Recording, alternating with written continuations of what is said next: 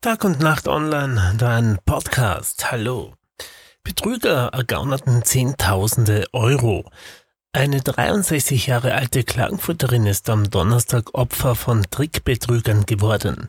Unbekannte täuschten vor, die Nichte der Frau habe einen Verkehrsunfall verursacht.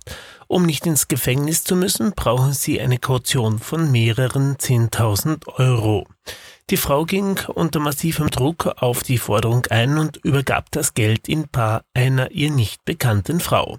Das Opfer beschrieb die Frau als etwa ein 1,65 Meter groß, schlank mit dunkelbraunem lockigem Haar, das zu einem Rossschwanz zusammengebunden war. Die Täterin ist etwa 25 Jahre alt, mit dunklem Tain und dunklen Augen. Sie trug eine schwarze FFP2-Maske.